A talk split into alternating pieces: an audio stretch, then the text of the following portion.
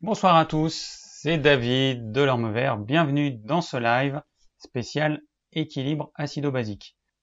Alors l'actu de la semaine. Bon, euh, bah déjà j'étais à Paris hein, pour, comme j'avais dit la semaine dernière, pour l'anniversaire de ma maman qui s'est très bien passé. Et ça m'a fait, euh, voilà, ça, ça, ça a amené quelques réflexions, forcément. Alors bien que j'ai vécu 13 ans à Paris, c'est vrai que quand je retourne à Paris, c'est plus du tout la même chose. Pour moi, c'est, euh, ça reste quand même euh, un endroit. Où je me demande comment les gens arrivent à vivre, parce que c'est pas, voilà, c'est des gens qui sont entassés les uns sur les autres, avec des pollutions qu'on n'a pas à la campagne, comme euh, la pollution visuelle, où on peut marcher n'importe où, avoir de la pub absolument partout. Je trouve ça vraiment, je trouve ça immonde. Donc je reviens évidemment euh, assez fatigué parce que je dors mal, j'arrive pas à dormir aussi bien. Moi il y a du bruit, euh, il y a du bruit. Alors c'est pas forcément la nuit, c'est plutôt euh, sur le petit matin. Et puis je sais pas, je sais pas si c'est les ondes, je sais pas ce que c'est, mais en tout cas, je j'arrive pas à bien dormir là-bas. Donc généralement, j'essaie de pas y rester trop longtemps pour pas être claqué quand je reviens. Voilà. Et puis bon, je pense qu'il y a, plein de choses. Il y a il y a aussi des gens qui font la gueule dans le métro, mais je les comprends en fait, hein, à leur place, je pense que je ferais pareil. Tout ça, ça, crée quelque chose sur soi qui, bah, qui est assez négatif et je pense que ça me prend pas mal d'énergie. Il y a aussi les personnes qui font la manche. C'est quand même, euh, quand même difficile de, enfin pour moi à chaque fois, c'est quand même difficile de voir des gens faire la manche, de me sentir impuissant. Voilà, bon, c'est particulier. Euh... Ouais, en ville, en fait, on a l'impression que l'humain, il est réduit à une machine à acheter. Euh, acheter de la nourriture, acheter des boissons, acheter des objets high-tech, il y a des photos de des pubs pour le dernier iPhone, le dernier je sais pas quoi, acheter des places de ciné, acheter des spectacles, acheter des produits de luxe, du parfum, tout ce que vous voulez, euh, louer des, euh, enfin, se faire livrer de la nourriture à son domicile, on passe son temps à, à nous inciter à acheter. C'est infernal. Euh, et puis ce que j'ai remarqué, enfin ce que j'ai remarqué, c'est vrai que ça, ça m'est venu parce que ma mère me disait tiens il y a un nouveau franc prix euh, à tel endroit et puis on passait euh, devant le bus devant la, la façade vitrée puis je voyais derrière que des objets enfin que des, des produits emballés et je me dis mais cette quantité pour qu'une personne puisse manger un snack un sandwich n'importe quoi à chaque fois, il y a ou du carton ou du plastique. Cette quantité de plastique et de carton qui sont consommés dans une ville comme Paris tous les jours, c'est la folie, parce que c'est tous les jours. Donc, euh, c'est... Euh, j'imagine que c'est des centaines de tonnes de déchets qui sont produits quotidiennement et que, euh, bah, que c'est une pure folie en fait. C'est c'est du temps, c'est du court terme, mais je sais pas où ça va aller. En tout cas, un jour, il va y avoir, je pense, des, des problèmes parce que ces déchets, il faut les recycler, euh, on les recycle plus ou moins bien, il faut les brûler, il faut les enterrer, enfin bon. Voilà. Bon après c'est la même chose hein, dans les campagnes. Hein. Euh, euh, il y a des personnes qui vont faire leurs courses en grande surface, qui vont acheter que des produits emballés. Mais bon, moi qui bah, qui consomme en quasi-totalité que des produits frais, bruts, du coup j'achète rien dans les grandes surfaces, par du poisson parfois. Voilà. Ah oui, il y a un truc aussi euh, à Paris. L'année dernière, il n'y avait pas ça. Cette année, il y a les trottinettes, il y en a absolument partout. On a des trottinettes partout, sur les trottoirs, debout, couchés. Il y a des gens qui euh, bah, utilisent ces trottinettes qui peuvent quand même aller assez vite sur les trottoirs, d'autres sur les routes à contresens, dans des rues à contresens. Euh, c'est la folie. Hein. Bon, évidemment, il y a des accidents. Après, au niveau écologique, bah, c'est pas top parce que j'ai vu un documentaire qui parlait des vélos, des vélos euh, qu'on peut louer dans les villes, où il y a une mode, et puis cette mode, elle s'est épuisée dans certaines villes. Et il montrait une photo où il y avait des, montagnes de, de ferraille de, de bicyclettes qui sont plus utilisées parce que voilà, parce que c'est plus la mode, parce que ça a été mal fait, j'en sais rien. Et dans le même reportage, il parlait des trottinettes, notamment à Marseille, où euh, il y en a qui s'amusaient à les sortir du port parce que c'était la mode, les jeunes ils les balançaient euh, dans le port et ils en avaient sorti je sais plus combien, 300 je crois. Voilà, donc il y a une batterie au lithium.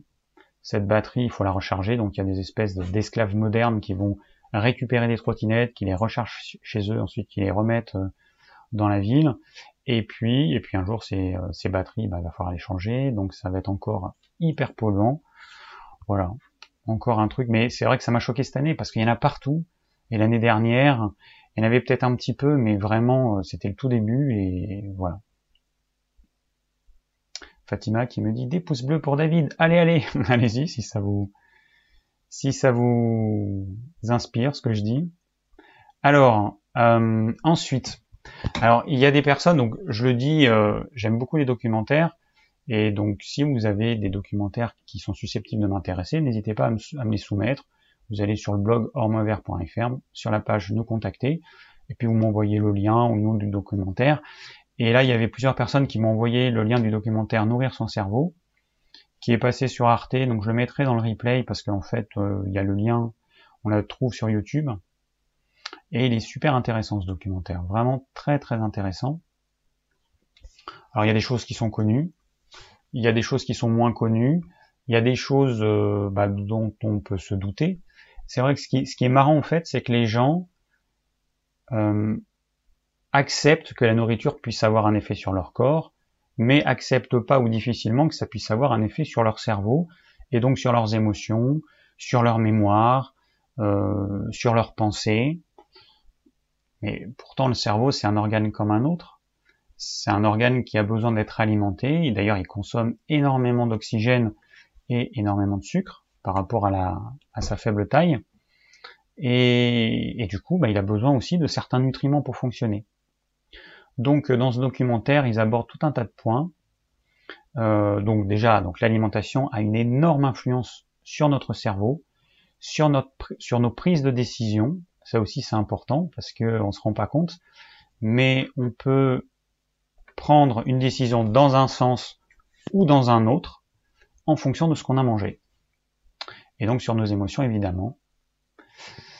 Bon, voilà, bon, alors, euh, donc comme je viens de le dire, c'est rien d'extraordinaire, hein, parce que les briques élémentaires qui vont servir à euh, renouveler les membranes de nos neurones, ben, elles viennent de notre alimentation. Donc si ces briques elles sont de mauvaise qualité, forcément, les membranes de nos neurones sont de mauvaise qualité, et, euh, et du coup, l'information électrique ne sera plus correctement entre les neurones, c'est tout à fait logique. La seule différence, c'est que dans ce documentaire, on nous explique que des scientifiques ont démontré ça. Bon, après, on, pouvait quand même s'en douter un peu. En fait, c'est croire que l'alimentation n'aurait aucune influence sur le cerveau, qui serait débile. Alors, euh, ensuite, qu'est-ce qu'il y a d'intéressant? Oui, alors bon, je peux donner l'exemple. Hein, si on construit une maison avec des matériaux de mauvaise qualité, bah, faut pas s'étonner si euh, quelques années plus tard, la maison sera fissurée. Si, euh, si je sais pas moi, si le toit on le fait avec du bois qui est euh, qui est de mauvaise qualité, la charpente, bah, un jour de tempête, euh, de petite tempête, elle va, elle va s'écrouler. C'est tout à fait normal. Pour le cerveau, c'est pareil. Voilà. Alors donc les scientifiques se sont rendus compte que la malbouffe entraîner une inflammation et que cette inflammation touchait même le cerveau. Donc on pouvait imaginer que la barrière hémato-encéphalique, c'est-à-dire cette barrière qui empêche que tout et n'importe quoi atteigne le cerveau, on pouvait imaginer que cette barrière, elle était infranchissable et qu'il y avait tous les éléments indésirables de l'alimentation ne franchissaient pas cette barrière. Or, eh ben c'est faux. Cette barrière, elle est poreuse et l'inflammation qu'il y a dans le corps, eh bien, elle se produit également dans le cerveau et donc, cette barrière qui est poreuse va laisser passer des toxines, des éléments indésirables, qui vont euh, entretenir cette inflammation dans le cerveau. Alors, euh, donc les scientifiques se sont rendus compte que les cellules immunitaires du cerveau étaient donc impactées par ces éléments indésirables qui, qui passent dans le cerveau, et qu'il y avait des cellules immunitaires qu'il y a dans le cerveau qui normalement détruisent les neurones qui sont malades, euh, qui fonctionnent pas correctement. Là, en fait, ces cellules immunitaires vont détruire des neurones qui sont en pleine santé. Donc, c'est quand même assez euh, assez inquiétant. Hein, euh. donc, bah, à terme, ça veut dire quoi? Bah, Ça veut dire euh, des fonctions cognitives en baisse, baisse de mémoire, enfin mauvaise mémoire, mauvaise concentration, perte de mémoire également, difficulté à à, réfléchir. Voilà, c'est euh, tout ça qu'on peut avoir. Donc euh, voilà, ça c'est la malbouffe et ça a été prouvé. Donc euh, un autre truc intéressant, c'est aussi le fait qu'une personne qui est habituée à manger de la malbouffe a son circuit de la récompense qui s'éteint. Au bout d'un moment donné, il s'éteint. À force d'être sollicité, en fait, il s'éteint. Normalement, quand vous mangez quelque chose de sucré, de gras, enfin de sucré et gras, ben, ça va activer euh, ce circuit et, et donc ça va nous donner envie de remanger cet aliment. Sauf que quand on mange toujours ces aliments hyper gras, hyper sucrés, hyper salés, eh ben le, circuit de la récompense il est il atteint un stade de saturation et au bout d'un moment donné bah, il s'éteint c'est à dire que le même aliment ne va plus nous donner de plaisir et les chercheurs se sont rendus compte que euh, donc chez ces personnes là le fait de voir un aliment, euh, de voir une pub par exemple dans la rue, ou de passer devant une vitrine et de voir des aliments qui nous donnent envie, eh ben ça réactive ce circuit de la récompense. Et du coup, eh ben euh, ça nous pousse, ça nous incite, ça nous oblige presque à, aller euh, acheter cet aliment et, à le manger. Même si quand on le mange, du coup, on a un plaisir qui est plutôt qui est plutôt moyen. Alors, euh, voilà, donc ça je savais pas en fait. Je savais pas que ça avait un tel impact, les images, que les images de nourriture pouvaient avoir un tel impact. Et l'impact il sera d'autant plus fort que les personnes mangeront régulièrement de bah, des choses, de la malbouffe, euh, du fast-food, euh, des cochonneries. Alors, qu'est-ce qu'on a encore? Euh, ok. Euh, alors bon, dans le dans le documentaire, bah, il disait que bah, si on a autant d'obèses, c'est notamment à cause de cela. Les gens en fait, ils sont pris au piège. Euh, pour eux, c'est quasiment impossible de résister.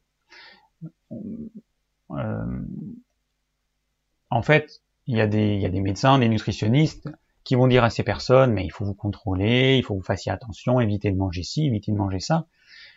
Mais en fait, c'est euh, sachant ça, en fait, c'est un non-sens. Les gens, c'est comme si euh, ils étaient euh, camés à la coke et que on leur disait mais essayez de vous restreindre, prenez moins de cocaïne, faites un petit effort. Là, c'est exactement pareil, sauf que c'est de la nourriture, mais c'est une nourriture particulière qui a été créée artificiellement par des gens qui sont là que pour faire du fric et leur but, c'est que vous en mangiez jusqu'à vous faire exploser l'estomac, que vous soyez malade ou pas, ils s'en fichent complètement. Tant que vous achetez leur cochonnerie, c'est tout ce qui compte. Donc la seule solution, c'est le sevrage. Le sevrage, ça veut dire ne plus en manger. Et pour ne plus en manger, il faut commencer par ne plus en acheter. Alors, ce qui va être compliqué, ça va être dans les familles avec des enfants. Mais là encore une fois, euh, le but c'est quand même pas de donner des cochonneries à ses enfants. Le but c'est de donner une, une nourriture qui est euh, qui est adaptée aux enfants, aux adolescents. Bah, il faut aussi les éduquer. Hein. Il y a trop de il y a trop de parents qui euh, qui jettent l'éponge et qui laissent leurs enfants décider ce qu'ils vont manger, sachant que les enfants sont influencés par la pub et qui sont encore plus influencés que les adultes. Déjà que les adultes n'arrivent pas à résister, alors autant vous dire que les enfants, c'est même pas la peine c'est aux parents de jouer leur rôle et de, de faire en sorte que leurs enfants ils mangent une alimentation qui va pas les détruire.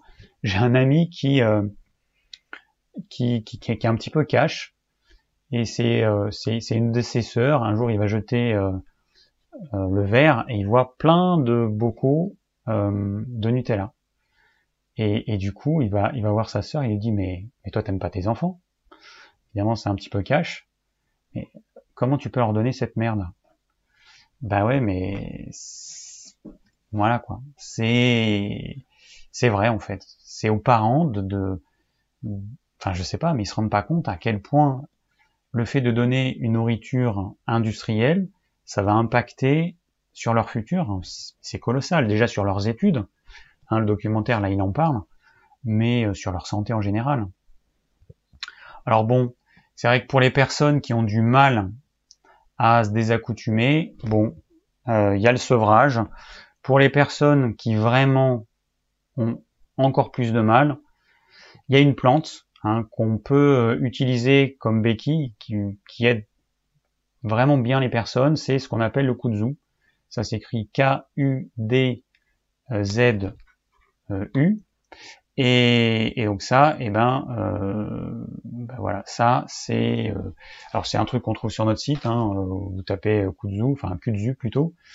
Euh, c'est une plante qui est utilisée contre, enfin pour lutter contre les désaccoutumances. Donc vous avez euh, bah, évidemment l'alcool, le tabac, et puis bah, la nourriture. Hein. Donc c'est une, c'est une béquille qui fonctionne plutôt bien. Donc voilà, pour les personnes qui vraiment n'arrivent pas à, bah, à faire sans béquille.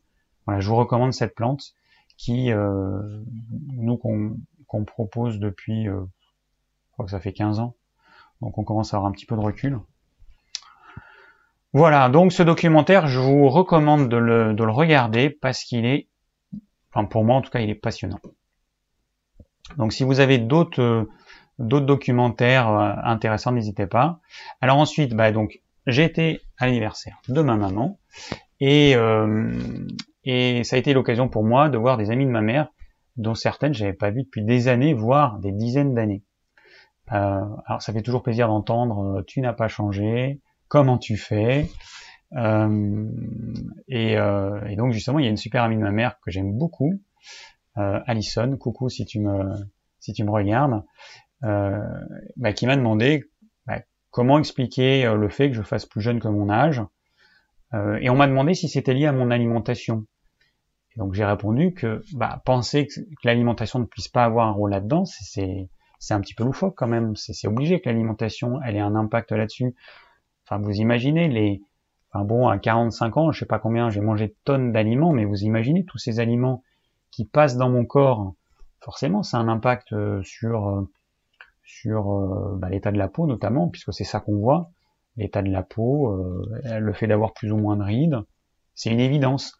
Après, il n'y a pas que ça, après il y a l'hygiène de vie, il y a le sommeil qui est important, c'est clair que les personnes qui vont dormir 4 à 6 heures par nuit, bah, forcément, elles vont euh, mal récupérer, elles vont pas se régénérer, elles vont moins bien éliminer les déchets, c'est une évidence. Hein. le corps il va s'user d'autant plus vite si les choses de base ne sont pas là. Donc il faut dormir, il faut avoir un minimum d'activité physique, il faut avoir une alimentation qui contient euh, essentiellement des produits bruts, locaux, enfin de saison, euh, surtout locaux si possible et bio si possible.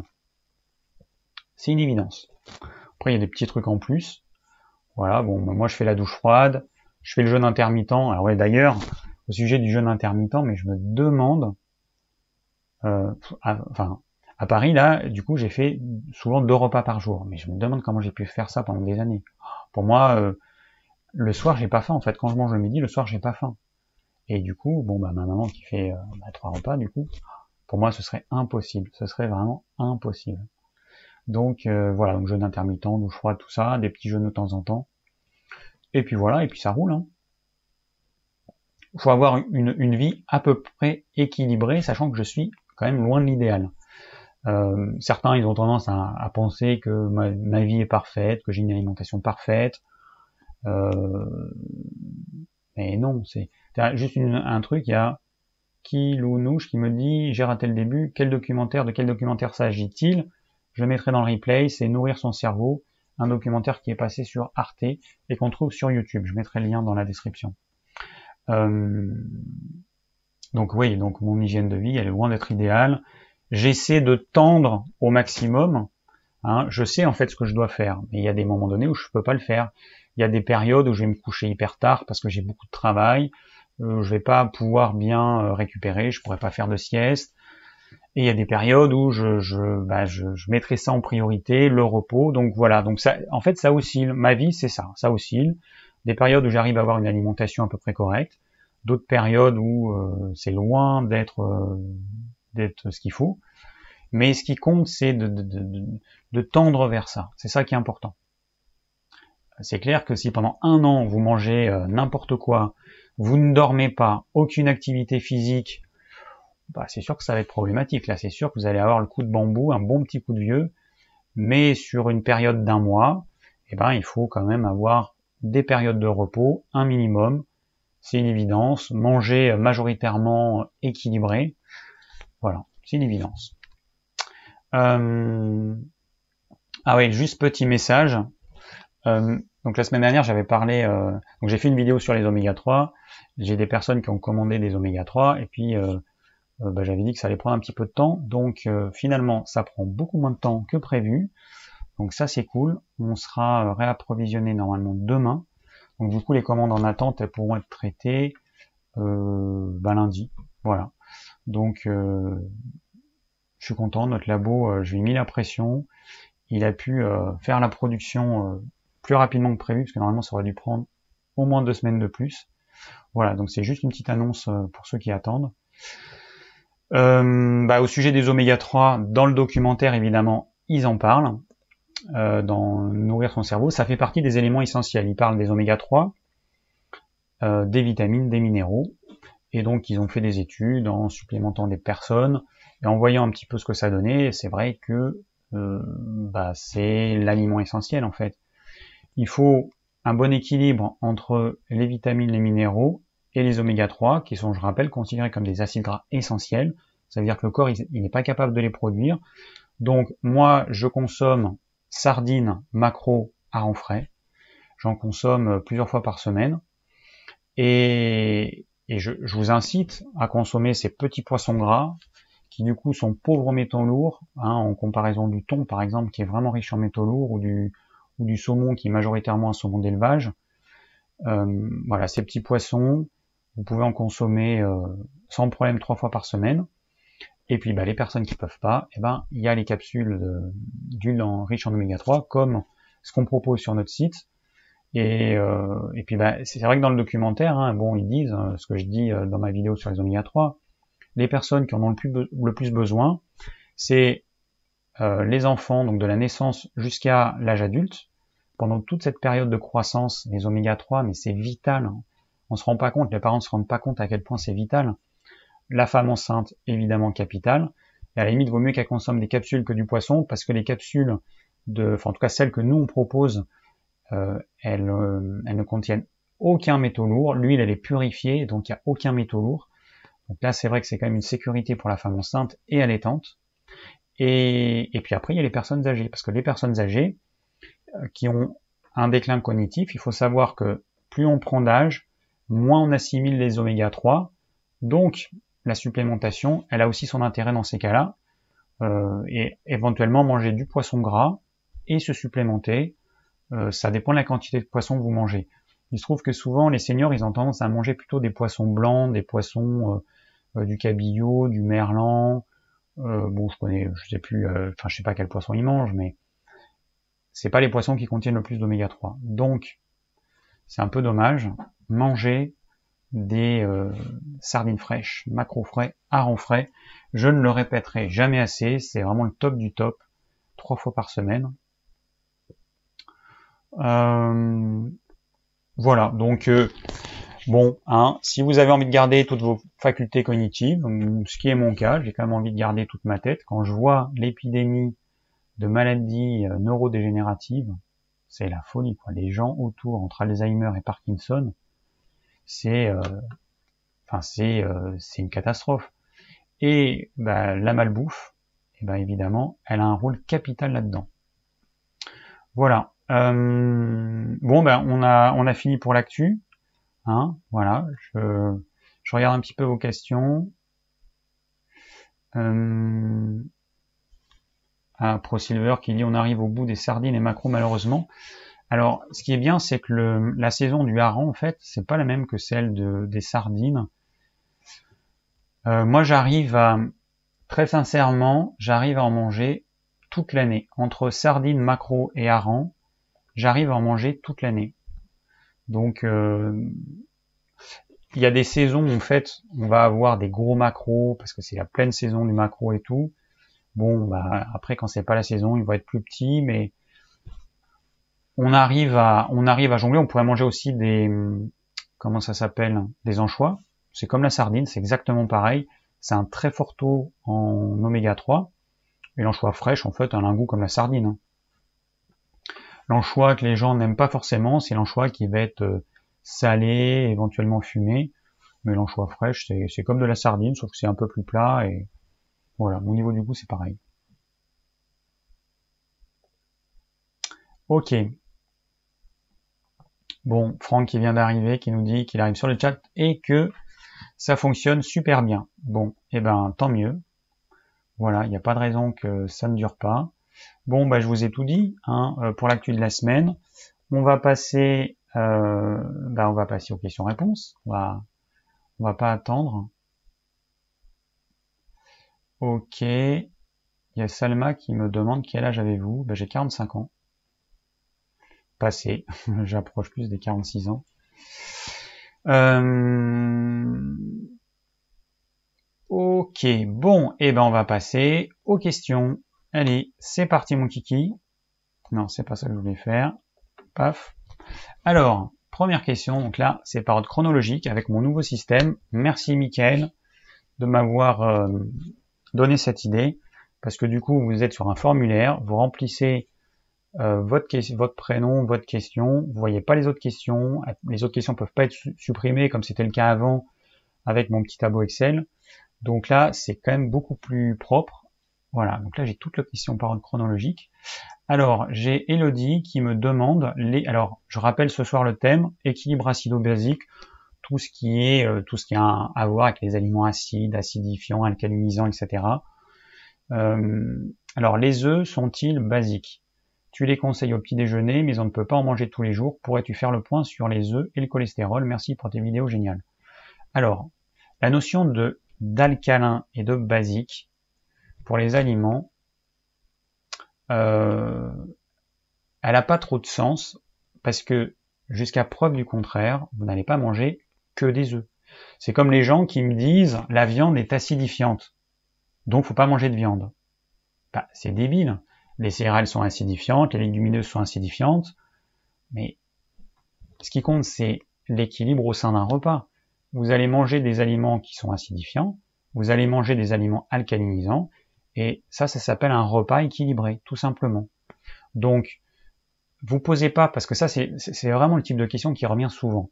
Tel aliment est acidifiant, donc faut pas en manger. Non, ça n'a aucun sens. Donc, ce qui compte, c'est l'équilibre. C'est quand vous allez manger des choses qui sont acidifiantes, vous allez manger des choses qui sont alcalinisantes. Qu'est-ce qui est alcalinisant? Ce sont les légumes, tout simplement. Donc un repas, il doit forcément contenir une grande majorité de légumes. La règle, elle est, aussi simple que ça. Donc vous allez manger des œufs. Alors les œufs, on peut en manger tous les jours si on veut. Et de toute façon, si jamais vous dépassez votre seuil, euh, vous allez le sentir, vous pourrez plus euh, manger d'œufs, vous pourrez plus les voir en photo. Voilà.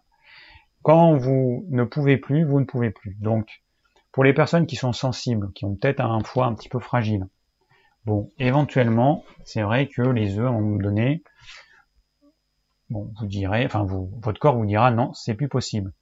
Mais le but, c'est pas de manger le même aliment tous les jours, ça n'a pas de sens.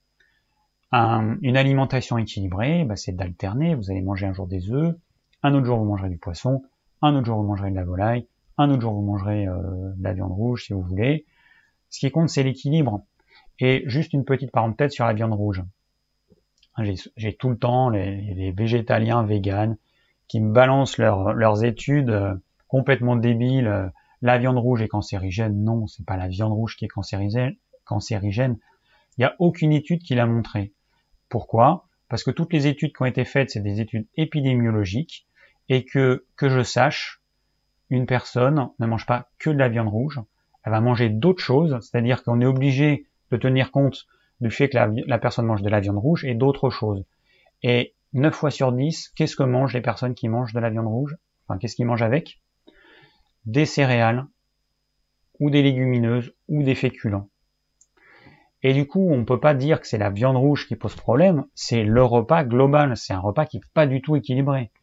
C'est des gens qui vont manger très peu de légumes, qui vont manger beaucoup de féculents farineux, de la viande rouge, du mauvais gras, souvent avec un dessert sucré. C'est ça qu'il faut voir. Donc le jour où on me sort une vraie étude, où on fait manger aux gens de la viande rouge, comme moi, le type d'alimentation que je conseille, c'est-à-dire un peu de viande avec beaucoup de légumes, là, on pourra en reparler. Et du bon gras, on pourra en reparler. Aujourd'hui, ces études, elles n'existent pas. Donc euh, voilà, donc une alimentation équilibrée, variée et alternée. Donc les œufs, on n'en mange pas tous les jours parce que ça n'a pas trop de sens de manger que des œufs. Après, vous pouvez le faire si vous n'avez pas le choix, mais là, vous êtes plus dans une alimentation équilibrée et variée. Ensuite, euh, papa, donc les œufs de cholestérol. Alors, euh, ça n'a jamais posé de problème par rapport au cholestérol, qu'on soit d'accord. Euh, je vous rappelle juste que les trois quarts du cholestérol, ils sont fabriqués par notre foie. Ça veut dire que le cholestérol que vous allez manger, il est minoritaire, et que si vous ingérez beaucoup de cholestérol, votre foie en fabriquera tout simplement moins. Par contre, pourquoi certaines personnes vont fabriquer trop de cholestérol? Le problème, il est là. C'est ça la question à se poser. Bon, c'est toujours la même chose des personnes, des personnes qui n'ont pas une activité physique, des personnes qui ne mangent euh, quasiment pas de végétaux, pas assez de fruits, pas assez de légumes, des personnes qui vont manger du mauvais gras, des acides gras trans, hydrogénés, euh, des huiles riches en acides gras polyinsaturés de type euh, huile de tournesol, huile de pépins de raisin, huile de soja, Huile de, bon, en France, on mange pas d'huile de coton, mais les anglo, les anglo, les, les anglo-saxons, les canadiens et les américains, eux, ils mangent de l'huile de coton. Il y a l'huile de colza aussi, surtout toutes ces huiles raffinées. C'est une vraie. Donc, euh, le cholestérol, c'est beaucoup trop de glucides, du, des, des huiles riches en oméga 6 en excès, pas assez d'oméga 3, pas assez de végétaux, euh, pas assez de poissons gras, etc. Voilà. Là, le, cholestérol, il se situe à ce niveau-là. Bon, après, il y aurait plein de choses à dire, mais je vais pas rentrer dans le détail. Ok, donc là, c'est bon. Alors ensuite, euh, une question de... Alors, je vais répondre juste à Clem tant que j'y suis. Alors, les œufs. Alors, avant, il y a Catherine qui demande les œufs crus ou cuits. Alors, le jaune d'œuf, on peut le manger cru il vaut mieux le manger cru ou, chaud, c'est-à-dire que l'œuf à la coque, l'œuf sur le plat, c'est nickel.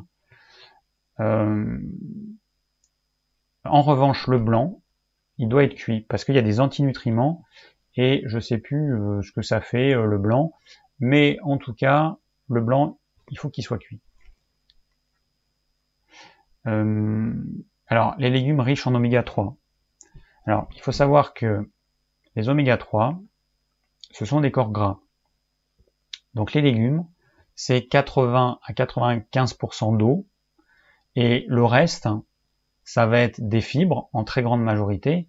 Donc autant dire, euh, Clem, que des oméga 3, t'en as pas dans les légumes. T'en as une quantité infime. Dans certains, alors il y en a qui parlent du pourpier, il y en a je crois 0,5%. Non mais moi j'ai du pourpier chez moi. Hein. Euh, allez manger du pourpier, allez manger un saladier de pourpier, allez ramasser un saladier de pourpier et mangez-le ça cale bien. Euh, et puis c'est surtout qu'il n'y a que 0,5% d'oméga 3, que ces oméga 3, si vous regardez la vidéo que j'ai faite sur les oméga 3, c'est l'acide alpha-linolénique, que le taux de conversion en ce qui va être intéressant pour notre corps, c'est-à-dire l'EPA et le DHA, il est au mieux de 10% pour l'EPA et de 1% pour le DHA. Donc c'est-à-dire une quantité infime.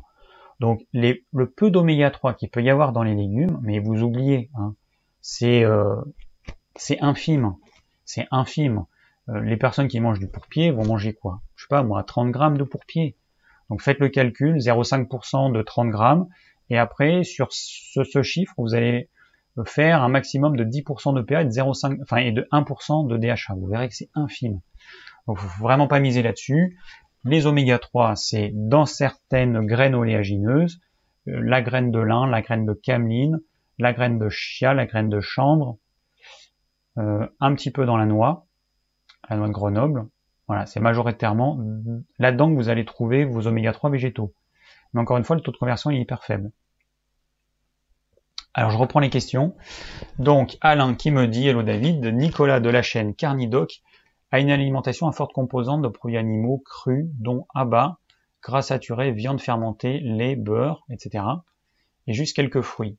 Il peut faire 4 repas par jour. Il cite des analyses en minéraux et vitamines très en faveur de ce régime euh, comparativement à un régime à base de légumes pourtant euh, vanté partout. Il conteste le rôle antioxydant des polyphénols. insiste sur les, euh, nombreux antinutriments des végétaux et assure avoir une digestion et une santé boostée depuis qu'il mange ainsi, mentionnant même la, dimension plaisir. Crois-tu que cela puisse être viable à long terme? Quel est ton avis? Alors, bon, première chose, il faudrait savoir depuis combien de temps il fait ça. Parce qu'il y a beaucoup de gens sur les chaînes YouTube, ils testent un truc, ça fait quelques mois qu'ils testent le truc, ils font des vidéos, ils disent que c'est génial, et tout est génial au début. Quoi que vous fassiez, quel que soit le changement alimentaire que vous faites, ce sera toujours bien vous allez souvent alléger votre alimentation. Là, en mangeant ça, il va supprimer toutes les céréales, toutes les légumineuses, tous les produits industriels, euh, tout, toute, enfin, toute une partie des saloperies. Donc forcément, sa, digestion va être allégée euh, et il y aura moins de, de, produits indésirables. En plus, il n'y aura pas de problème d'incompatibilité entre certains trucs, parce qu'il mange que de la viande avec quelques fruits. Bon. Euh, alors après, lui, il conteste, j'ai regardé quelques vidéos, il conteste le fait que le, cerveau se soit développé grâce à la cuisson des aliments et notamment de la viande. Bon, donc il y a la grande majorité des chercheurs qui euh, sont d'accord avec ça. Et puis, il y en a quelques-uns qui disent que non, c'est pas forcément vrai, que c'est pas lié à la cuisson, si euh, on a pu développer notre cerveau euh, de cette façon-là.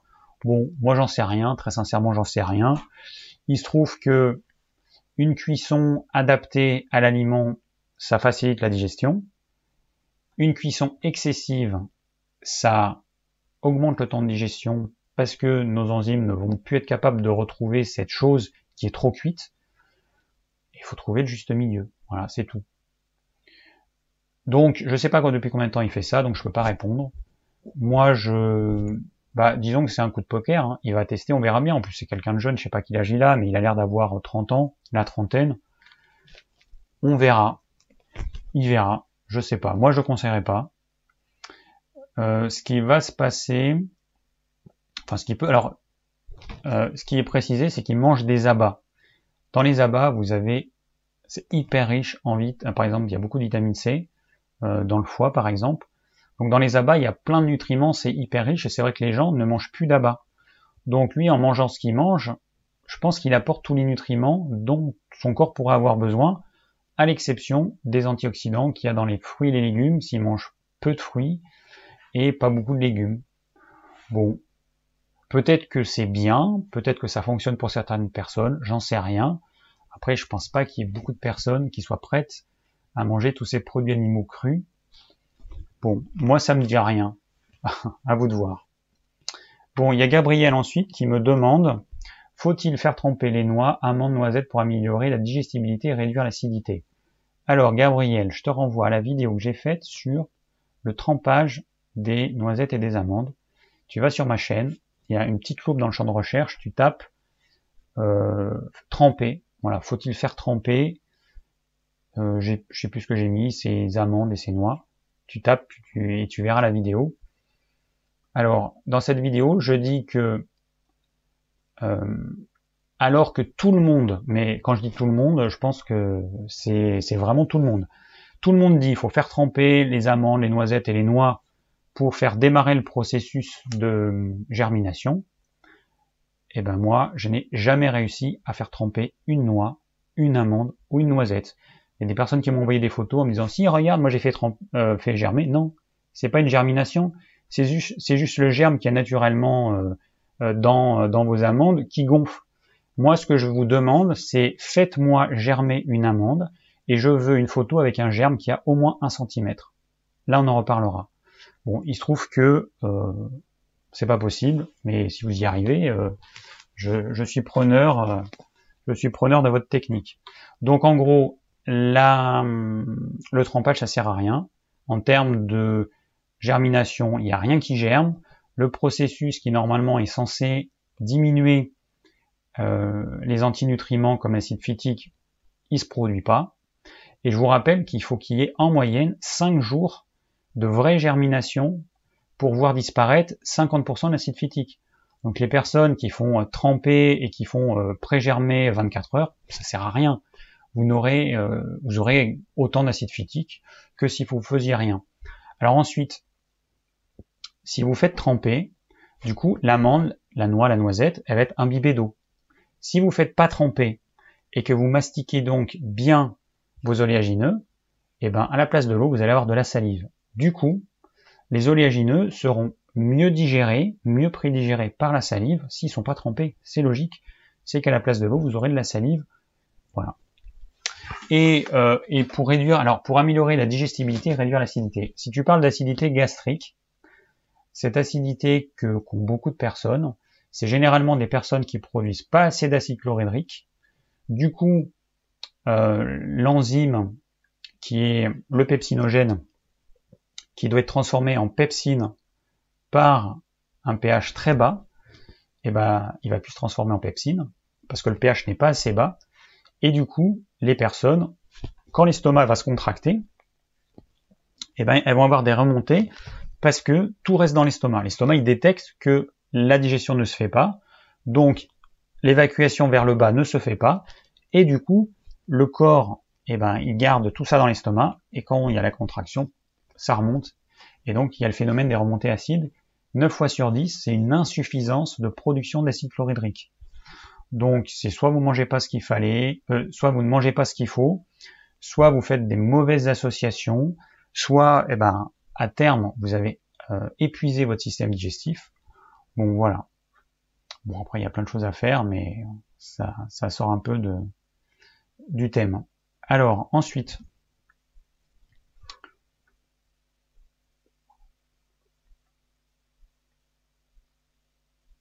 Ok, oui, donc il y a Joël. Où trouver de la viande d'animaux nourris à l'herbe Alors c'est vrai que sur Internet on trouve. Bon, à Paris, je sais qu'il y, a des boutiques, même certains bouchers, ah, j'avais récupéré euh, des adresses, il faudrait que je les mette dans la description. Mais on trouve, hein, on trouve euh, des, éleveurs qui vendent par internet parce que c'est vrai que c'est c'est pratique. Donc du coup, vous pouvez acheter, c'est souvent des colis de 5-10 kilos avec différents morceaux. Généralement, c'est autour de 10 euros le kilo, entre 10 et 15 euros le kilo. Voilà. Alors ensuite, on a euh, euh, Rosie, bonjour David. Les pommes de terre ont un indice glycémique euh, assez important, surtout lorsqu'elles sont réduites en purée ou cuites comme les frites et les chips, donc bourrées de sucre. Par contre, elles sont dites alcalinisantes. De ce fait, leur consommation est-elle recommandée en cas de cancer? Bon, euh, en cas de bon, on va éliminer le est-elle recommandée en cas de cancer parce que c'est quand même un sujet qui, est assez vaste. C'est pas c'est pas juste en mangeant des pommes de terre que vous allez changer quelque chose. Donc les pommes de terre, sont pauvres en protéines, donc elles vont être plus alcanisantes que les céréales et légumineuses qui sont riches en protéines, qui sont plus acidifiantes. Un aliment est d'autant plus acidifiant, notamment plus il contient de protéines, que ce soit des protéines animales ou végétales. Très souvent, encore une fois, j'ai des végétaliens, des véganes, alors pas tous, évidemment, vous n'êtes pas tous comme ça, mais je sais pas pourquoi, mais c'est eux qui me sortent toujours les mêmes bêtises, qui vont me dire la viande c'est acidifiant, les légumineuses, les céréales c'est pas acidifiant. Mais c'est n'importe quoi. Pour le corps, quand vous assimilez quelque chose, vous allez assimiler des protéines. Ces protéines, elles vont passer dans le sang. Enfin, elles vont pas passer dans le sang. Elles vont être coupées en les briques alimentaires qu'on appelle des acides aminés. Ces acides aminés, ils vont passer dans le sang. Ensuite, quand votre corps va les utiliser, il va produire des déchets, comme l'acide urique. Bon, eh ben, que ce soit d'origine végétale ou animale, ça ne change strictement rien. Vous aurez de l'acide urique, point. Donc, euh, donc le côté acidifiant, plus un aliment est riche en protéines, que ce soit végétal ou animal, plus il va être acidifiant. La pomme de terre, elle est pauvre en protéines, euh, alors que par exemple le soja, il est hyper riche en protéines, et donc il sera beaucoup plus acidifiant. Le tofu, évidemment, ça va être beaucoup plus acidifiant que la pomme de terre. Euh, donc, ben, un aliment, un plus il est transformé, plus il est cuit, plus il est mixé, euh, réduit en, en, en, purée, et ben forcément, plus son indice glycémique va augmenter. Ça veut dire plus ça va faire monter le taux de sucre dans le sang rapidement. Donc, bah, une pomme de terre cuite à la vapeur aura un indice glycémique plus bas que de la purée ou que des chips. Voilà, c'est une évidence. Donc, euh, bah, manger euh, des pommes de terre cuites à la vapeur. Donc après, bon, l'alimentation anti-cancer. Euh, pour les personnes qui ont un cancer, bah, il y a le jeûne. Hein, le jeûne. Hein, il y a des études qui ont montré que jeûner avant et pendant la chimio, ça permettait de diminuer les effets, les effets négatifs, et de euh, d'augmenter l'effet de la chimio. Donc, euh, ça semble logique d'utiliser le jeûne et puis d'avoir une alimentation qui est riche en légumes, notamment en poissons. Alors ensuite, autre question Gabriel, pourquoi tu dis que les minéraux de l'embouteille ne sont pas assimilables? Sur quelles études te bases-tu? Si les minéraux ne sont pas assimilables, pourquoi certaines eaux ont des effets sur le corps, par exemple épars pour la constipation et ceinture pour la digestion? Les eaux minérales sont alcalinisantes ou acidifiantes? Alors, bon, les études, je sais pas. Moi, c'est ce que j'ai appris en école de naturo. Ce serait bien de voir s'il y a des études qui montrent ça. Euh, en fait, une eau, quand elle est en mouvement, ces minéraux, ils restent sous une forme ionique. Donc, quand l'eau circule dans la Terre, les minéraux, ils sont directement assimilables si vous buvez l'eau tout de suite. Dès que vous mettez l'eau en bouteille, eh ben, il n'y a plus ce mouvement et les ions vont se précipiter euh, enfin les minéraux vont précipiter et donc ils vont se transformer en des espèces de petits cailloux microscopiques. Hein. Et du coup, l'assimilation, elle va énormément diminuer. Ce qui se passe avec les eaux comme épars qui sont riches en certains minéraux, bah oui, ça permet de lutter contre la constipation, de la même façon que quand vous prenez du sulfate de magnésium, vous allez vous créer une purge. Le corps, il va éliminer cet élément indésirable, il va créer une espèce de diarrhée. Bah avec l'eau épars, c'est la même chose. Après, c'est un pour la digestion. Il n'y a aucune eau qui aide à la digestion.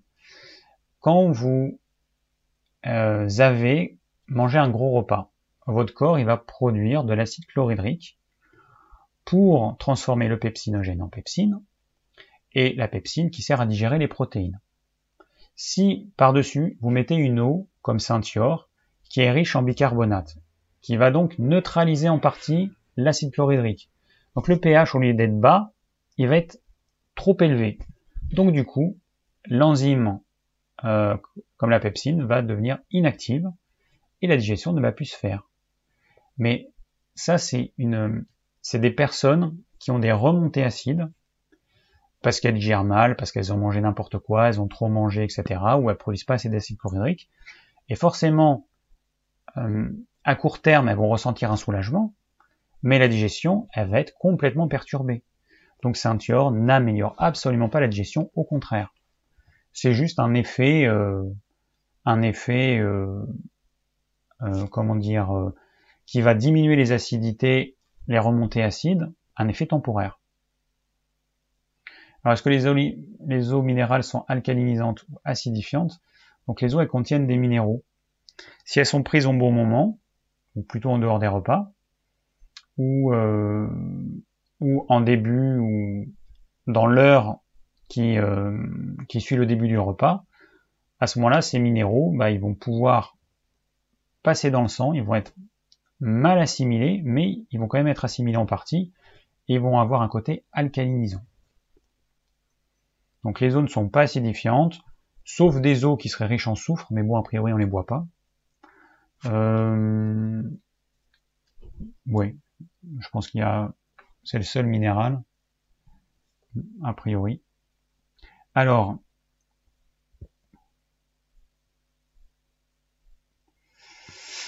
Ok, dernière question de Rosie. Que penses-tu de la bioélectronique de Vincent? Donc Louis-Claude Vincent, qui est un chercheur du 19e siècle, je crois. Je sais plus si c'est 19e ou 20e.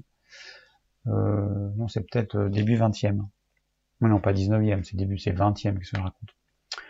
Euh, donc la, pour lui, la meilleure eau, la meilleure eau serait légèrement acide, avec résistivité élevée, faiblement minéralisée, légèrement réductrice. Donc c'est l'eau, en fait, typiquement, c'est l'eau Montroku ou rosée de la Reine, hein, qu'on trouve en magasin bio ou en grande surface. Donc la faible teneur en minéraux permettrait au corps d'être moins sensible aux effets néfastes des ondes électromagnétiques. Apparemment certaines eaux en bouteille y correspondraient, mais le plastique n'est pas très bon. À quand les bouteilles en verre? Sinon l'osmose filtrée du robinet correspond-elle à ces critères? Il est dit que l'eau du robinet est alcaline oxydante à cause des traitements chimiques. Que penses-tu d'une eau dynamisée revitalisée Quelle eau conseillerais-tu de choisir? Quel filtre efficace? Alors, il y a Michael qui m'a demandé de justement de parler de, de ça. Moi, j'ai pas testé les filtres Berkey, je sais pas. Moi, j'utilise un osmoseur depuis plus de 20 ans, 25 ans un osmoseur osmose, inverse parce que j'ai pas voilà j'ai pas l'inconvénient des bouteilles. C'est vrai que c'est utiliser du plastique juste pour boire de l'eau c'est vrai que c'est une catastrophe à l'échelle de la planète c'est catastrophique. Euh, j'ai pas j'ai pas de solution idéale. Je suis allé voir euh, des personnes qui, qui proposaient des filtres qui étaient censés être super génial qui faisait une eau dynamisée, blablabla. Mais bon, le problème, c'est que c'est difficile de, de, vérifier tous ces dires. Et je sais pas, et en plus c'est des filtres qui coûtent cher. Dernier truc, c'était une société qui était en Dordogne, à Sarlat. Euh, mais bon, c'est un truc qui coûte je sais plus combien, 1000 euros, 1200 euros. Ça fait quand même cher pour pouvoir tester, euh, pour pouvoir tester ça. Je sais pas, j'ai pas d'avis. Euh, L'idéal, c'est de la majorité de votre eau, c'est de la boire sous forme, sous forme de fruits et de légumes, de manger suffisamment de fruits et de légumes pour euh, finalement boire peu d'eau. C'est l'idéal, moi c'est ce que je fais. Après, bah, l'eau, sinon c'est l'eau que j'utilise. Mais encore une fois, j'ai pas de solution idéale parce qu'il n'y a pas de solution idéale aujourd'hui. En tout cas, je la connais pas. Et on est obligé, de se fier aux vendeurs des appareils. Euh, le problème, c'est euh, bah, il faudrait que quelqu'un s'amuse à étudier tout ça. Voilà, voilà. Donc c'est tout pour les questions. Euh, je vérifie s'il n'y en a pas d'autres. Ah. Non, il y a encore une question qui a été posée. Donc là, tout à l'heure, à 19h30. Une question de Michael. Est-ce que la cuisson peut changer le caractère basique ou acide d'un aliment? Euh, je pense que oui, mais euh, très sincèrement, euh, j'y ai pas réfléchi. Je pense que oui. En fait, ce qui est certain, c'est que suivant le type de cuisson, notamment si une cuisson elle est trop trop forte, trop longue, ben ça va changer notre capacité à digérer l'aliment on va produire plus d'acide chlorhydrique, probablement que notre corps il produira plus de déchets et parmi ces déchets, c'est souvent des déchets acides. Donc plus la digestion se fait mal, plus on va produire des déchets acides. Donc plus ça va avoir un côté acidifiant. Euh, par exemple, les cuissons euh, trop grasses avec euh, les cuissons frites et tout ça, ça a un côté acidifiant. Donc oui, entre manger, euh, par exemple, des légumes qui ont grillé dans l'huile et des légumes qui ont cuit à l'étouffée ou à la vapeur, et ensuite vous rajoutez votre bonne huile d'olive à la fin, c'est clair que la deuxième solution, elle est quand même beaucoup mieux. Et donc vous n'aurez pas ce côté acidifiant des cuissons qui sont inadaptées. Voilà, donc c'est tout pour les questions euh, qui m'ont été posées. Donc ça, il faut que je pense à rafraîchir la page pour vérifier qu'il n'y a pas de questions qui me, qui me sont posées entre. Bon, ok. Alors maintenant, on va voir les questions que vous me posez en direct. Je regarde un petit peu ce qui est dit.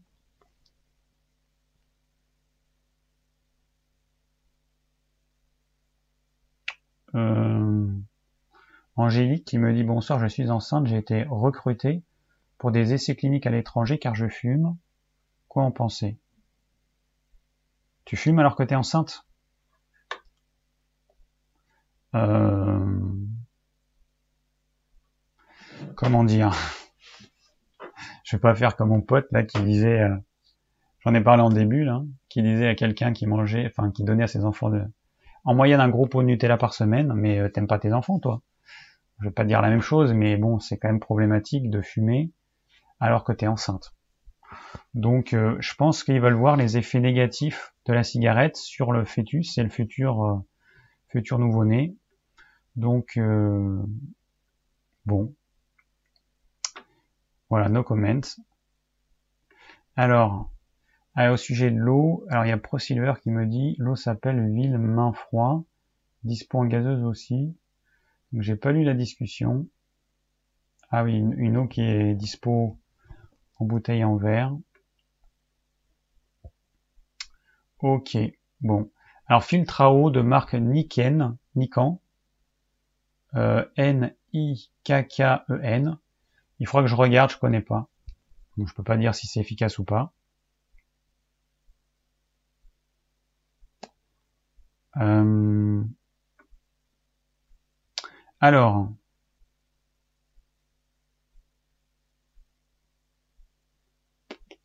Alors il y a Dan Ikeo qui me dit il me semble que la bétaïne HCl est bon pour augmenter l'acide chlorhydrique.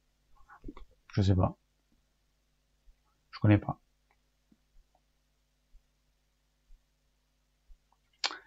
Alors je cherche des questions.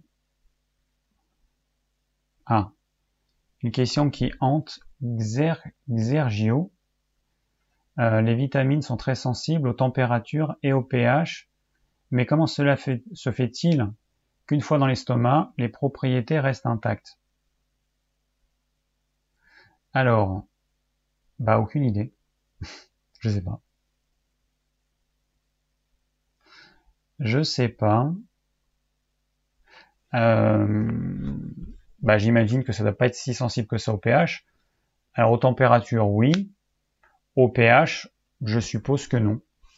Parce que la digestion, on passe d'abord par un pH très acide, entre 1,5 et 2, donc c'est vraiment hyper acide. Et ensuite, dans l'intestin grêle, et puis tout le reste, ça va devenir alcalin. Moyennement alcalin, je sais plus à combien on atteint euh, euh, le pH, je sais plus à combien il monte, peut-être 9, ce qui est déjà pas mal. Alors, Louane, 22, qui me demande les, les amandes sont-elles bonnes pour la santé? Mais ça n'a pas trop de sens, ce type de question. Bon pour la santé, ça veut dire quoi? Tu vas manger que des amandes? Ce qui est bon pour la santé, c'est d'avoir une alimentation variée, avec des produits bruts, de saison, et locaux si on peut, en très grande majorité. Ça, c'est ta base. Les amandes, tu vas pas te gaver d'amandes. Les amandes, tu vas manger un petit peu comme ça. C'est pas censé faire partie de la majorité de ce que tu vas manger. Donc, les amandes, c'est quelque chose qui n'est pas mauvais, qui est même plutôt bon dans le cas d'une alimentation euh, variée, équilibrée. Mais si tu en manges trop, voilà, ce sera, ce sera trop, ce sera excessif. Après, la chose qui est hyper importante avec les amandes, les noisettes, les noix, c'est de bien les mastiquer. Parce que sinon, ça rentre et ça sort et il se passe pas grand chose. Donc, mastiquez bien et vous aurez des chances de les digérer correctement. Sinon, euh, c'est pas possible. Vous allez avoir des, gros morceaux qui ne seront pas du tout euh, attaqués par les sucs digestifs.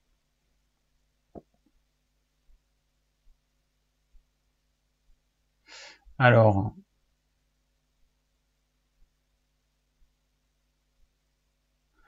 alors pareil, donc on va faire tous les oléagineux. Yannick me demande que penses-tu des pistaches dans une diète saine? Donc les pistaches, encore une fois, ça dépend comment tu vas les manger. Est-ce qu'elles sont grillées ou pas? Parce qu'on trouve souvent des pistaches grillées. Est-ce qu'elles sont salées ou pas? Parce que 9 fois sur 10, elles sont salées. Après, ça coûte hyper cher, les pistaches de qualité, mais c'est dans les 40 euros le kilo. Ça coûte hyper cher, euh, parce que euh, on va trouver des pistaches de qualité qui vont être grillées et salées, donc du coup elles sont moins, moins de qualité à 20 euros le kilo, mais avec la coque. Mais si ton raisonne sans la coque, c'est entre 40 et 60 euros le kilo. Donc euh, après, pour ceux qui ont les moyens, pourquoi pas. Hein, si vous trouvez des pistaches qui sont ni grillés ni salés, pourquoi pas. Moi, je vais pas conseiller ça. Filtre à eau de la marque Brita. C'est une vraie question, ça? Bon, la marque Brita, hein, c'est, à ma connaissance, à moins qu'ils fassent d'autres trucs, c'est juste un filtre à charbon. Donc, ça va retenir le chlore, mais les minéraux en excès dans l'eau, ça va pas y toucher. Euh, ça va, hum, qu'est-ce que ça va faire? Euh, Les virus, les bactéries éventuelles, ça va pas faire grand-chose. Les polluants, ça va en enlever un petit peu, mais encore une fois, ce sera limité. Après, euh, les magazines comme 60 millions de consommateurs et que choisir, ils ont fait des tests là-dessus. Ils se sont rendus compte que ces carafes, c'était des nids à microbes, c'était des nids à bactéries, parce qu'au bout d'un moment donné, à l'intérieur, il y a un biofilm qui se forme, il y a des bactéries qui vont euh, prospérer joyeusement là-dedans. Euh, souvent, les gens ne changent pas les cartouches euh, suffisamment régulièrement. Ça coûte cher, mais bon, ça, va enlever le chlore. Ça, c'est vrai que c'est bien, ça enlève ce goût infâme du chlore. Mais il y a d'autres choses quand même qui sont mieux et qui sont moins chères à l'usage. Bon, Louane, 22, que peut-on manger avec une endométriose? C'est pas le thème du jour.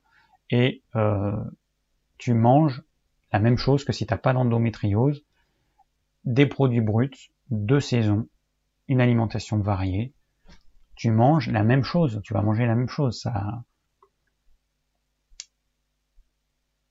Alors, je regarde si j'ai des questions. Dans le thème du jour, idéal, ce serait ça. Hein, on, parle d'acidité, d'équilibre acido-basique. Alors il y a Annie, donc là c'est une question euh, qui n'a rien à voir avec le thème du jour, je vais répondre. Je prends depuis quelques jours où j'ai eu l'oméga 3, je ne sais pas si cela a un rapport, je ressens de l'acidité depuis. Donc ça veut dire, tu ressens de l'acidité, ça veut dire que tu as des remontées acides. Euh, alors, si tu prends 6 capsules par jour, ça équivaut à une cuillère à café d'huile, donc ça reste quand même euh, hyper hyper faible. Euh, le problème, c'est que je, peux, c'est toujours hyper difficile de répondre à ce, genre de questions parce que est-ce que tu es sujet, sujette, pardon, remontée acide ou pas? Est-ce que tu as un feu digestif qui est fort ou pas? Et, puis du coup, on peut pas savoir si c'est lié à ça ou pas. Une fois que tu testes, en arrêtant, en reprenant pour voir si c'est lié à ça. Après, est-ce que tu, qu'est-ce que tu prends d'autre dans ton repas? Je sais pas, c'est difficile de répondre comme ça. Je suis désolé. Alors, donc là, c'est une discussion par rapport au, bébé Angélique euh, qui fume alors qu'elle est enceinte. Euh,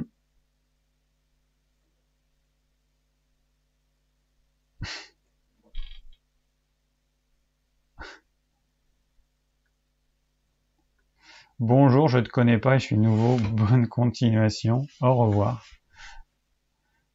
Salut EL, ELV, c'est marrant. Comme euh, comme petite euh, petite remarque. Alors, Rosie qui me demande est-il bien de faire bouillir de l'eau en bouteille? Même question pour l'eau du robinet. Comme pour faire des soupes ou des lavages, ben ouais. Euh, donc tu veux, en fait, tu me demandes si c'est bien de faire bouillir de l'eau en bouteille qu'après tu vas boire. Bah écoute, je sais pas. Ce que ça va faire, c'est que ça va faire précipiter déjà euh, certains minéraux. On s'en rend compte quand on a une eau riche en calcaire. On a euh, bah, le calcaire qui va se déposer sur les parois de la casserole. Puis on peut avoir des fois sur le dessus de l'eau, ça fait un, un, petit côté blanc. Donc il y a une partie des minéraux qui vont précipiter. Donc l'eau que tu vas boire, elle sera plus douce. Euh, bah, les bactéries, logiquement, elles vont être tuées. Je sais pas. Peut-être, peut-être pas.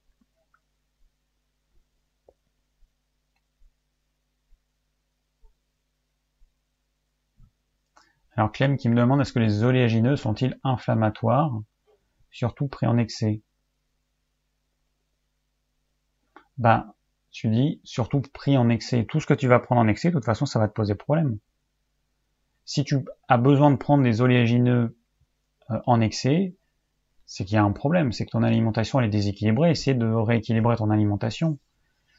Est-ce qu'ils sont inflammatoires? Euh, Je sais pas, peut-être, oui. Euh, si t'en prends trop, peut-être. Je sais pas si vous savez, mais on peut tuer quelqu'un en lui donnant trop d'eau. En donnant 10 litres d'eau par jour à quelqu'un, vous pouvez le tuer. La personne, elle va se déminéraliser, elle va avoir, elle va avoir les vaisseaux qui vont être dilatés, il va y avoir un déséquilibre de certains minéraux. Vous pouvez tuer quelqu'un avec un excès d'eau. Et euh, de la même façon, un excès de quoi que ce soit, ça va poser problème. Donc c'est pas tellement les oléagineux, c'est c'est l'excès en fait qui pose problème. Alors, est-ce que les bains, Gabriel me demande, est-ce que les bains avec du bicarbonate sont bons pour lutter contre l'acidose? Je sais pas. Aucune idée. Je sais qu'il y a une méthode. Euh, merde, comment il s'appelle? Il y a un livre qui a été écrit dessus. C'est un Allemand qui a créé une méthode et il propose des bains euh, alcalins, justement pour lutter contre l'acidose. Donc, je suppose que ça doit fonctionner. J'en ai pas l'expérience, mais j'imagine que ça doit fonctionner, sinon il ne le proposerait pas dans sa méthode. Alors ensuite, il y a Sergio. Bonjour, euh, mais un sportif a besoin de 1,5 fois plus de protéines qu'un sédentaire. Du coup, il s'acidifie plus, pesant 70 kg. Cela revient à consommer 105 grammes de protéines environ par jour. Donc 105 grammes, ce qui veut dire, si on raisonne en termes de poisson ou de viande, à peu près 400 grammes de poisson ou de viande, puisqu'il y a à peu près 25% de protéines. Euh, bah, ce qu'il faut savoir, de toute façon c'est simple, quand vous devez manger plus, vous allez faire travailler plus votre système digestif, vous allez produire, devoir produire plus d'enzymes, vous allez devoir ingérer plus d'aliments. Ces aliments qui vont rentrer dans votre corps, ils vont devoir être traités par vos organes d'élimination, par votre foie. Les déchets vont être traités par les reins notamment, par le foie aussi. Forcément, vous allez solliciter plus votre corps. Votre corps, il va s'user plus vite. C'est logique. Après, l'activité physique, c'est pareil, c'est une question d'équilibre. Quand vous, en faites pas suffisamment, le corps, il a tendance à pas aimer ça. On est fait pour avoir un minimum d'activité physique. Quand on en fait trop, bah là on passe dans l'excès inverse et on va produire trop de déchets et ces déchets, bah, ils vont user notre corps prématurément, ils vont, euh, on va brûler plus de, enfin on va utiliser plus de vitamines, de minéraux, d'oligo-éléments. On va devoir manger plus, donc on fait marcher la machine euh, euh, plus vite. C'est un petit peu comme si euh, on était en sur-régime, hein, vous roulez avec votre voiture, vous êtes en troisième, au lieu de passer la quatrième, vous accélérez, vous êtes en, en sur-régime, bah, ça fait ça. Ça fait que votre corps, en fait, il va, il va, il va fonctionner trop. Donc à terme, il va s'user trop. C'est comme ça c'est il faut l'accepter en fait. Il faut trouver le juste équilibre. Et hum, voilà, le problème en fait des sportifs, c'est que c'est souvent un sport, enfin c'est souvent artificiel. C'est que on va faire du sport pour atteindre certaines performances, soulever euh, tant de poids euh, au squat, euh, au développé couché, pour les, joggers, ça va être avoir tant de temps. Les marathoniens, c'est pareil, faire tant de temps. mais du coup, c'est quelque chose qui est complètement, qui correspond pas à un besoin réel du corps.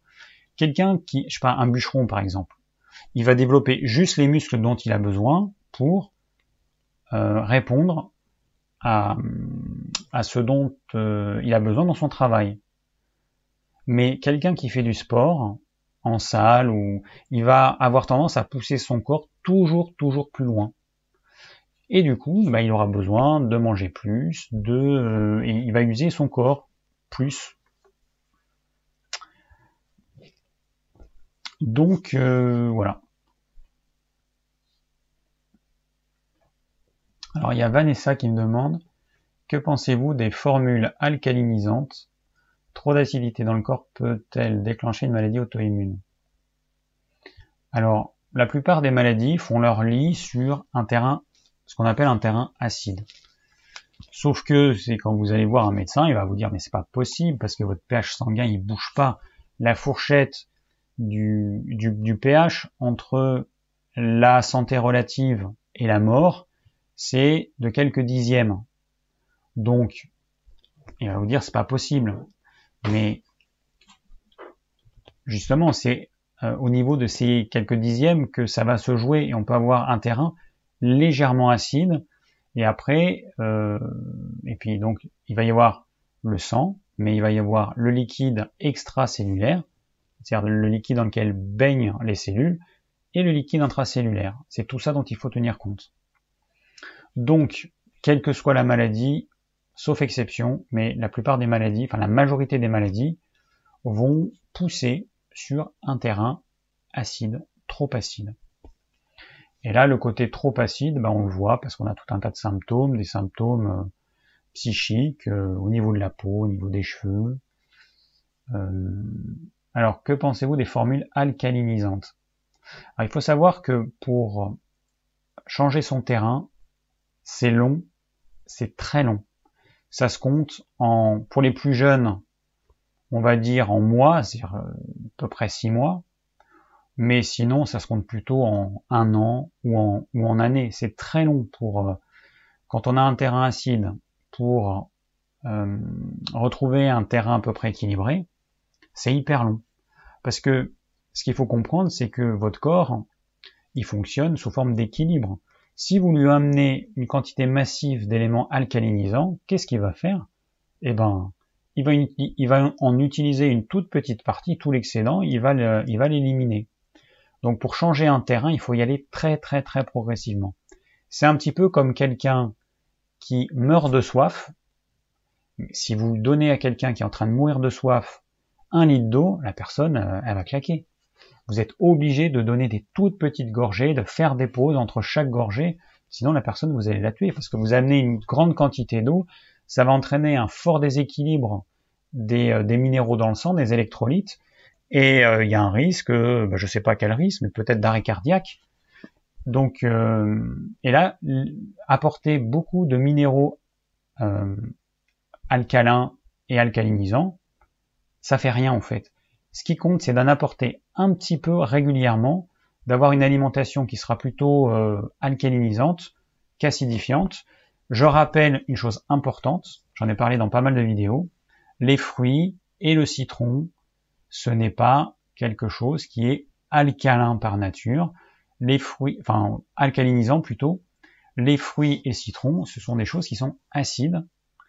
Pour beaucoup de gens, ça va être acidifiant, et pour d'autres personnes, ce sera alcalinisant.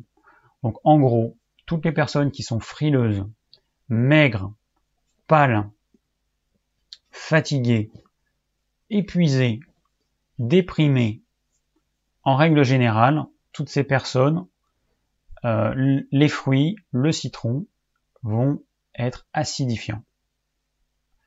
Pour les tempéraments qui ont plutôt, qui sont pas du tout frileux et qui ont plutôt chaud, qui ont le teint rouge, les tempéraments sanguins qui sont bien en chair, à ce moment-là, eux, a priori, les fruits et le citron, ce sera alcalinisant. Donc voilà, je ferme la parenthèse parce que ça c'est vraiment quelque chose qui revient très très très très souvent. On parle tout le temps du citron, le citron c'est alcalinisant et blablabla. Et vas-y que je répète les, bêtises qui sont euh, transmises euh, euh, sur YouTube et par des youtubeurs qui n'y connaissent strictement rien et on, voit qu'ils n'ont rien expérimenté du tout, ou alors qu'ils parlent uniquement de leur expérience personnelle parce qu'ils sont de tempérament euh, plutôt sanguin, ou alors parce que la plupart c'est des jeunes. Ah, moi, quand j'étais gamin, je mangeais des citrons entiers. Bah oui, j'étais gamin, j'avais beaucoup d'énergie, beaucoup de vitalité. Il se trouve qu'avec les années, ça a changé et aujourd'hui, ça m'est impossible de manger euh, euh, du citron comme ça. C'est impossible. Ah oui, il y a Fab qui me dit que penses-tu des exercices de respiration pour améliorer son équilibre acido-basique? Alors effectivement, donc il me dit l'organisme élimine une part de son acidité par le rejet de CO2. Alors les poumons, c'est un émonctoire, c'est un organe d'élimination qui va permettre d'éliminer un déchet important qu'on produit, c'est le gaz carbonique. Voilà, donc le gaz carbonique, c'est un déchet et ce déchet, il acidifie le sang.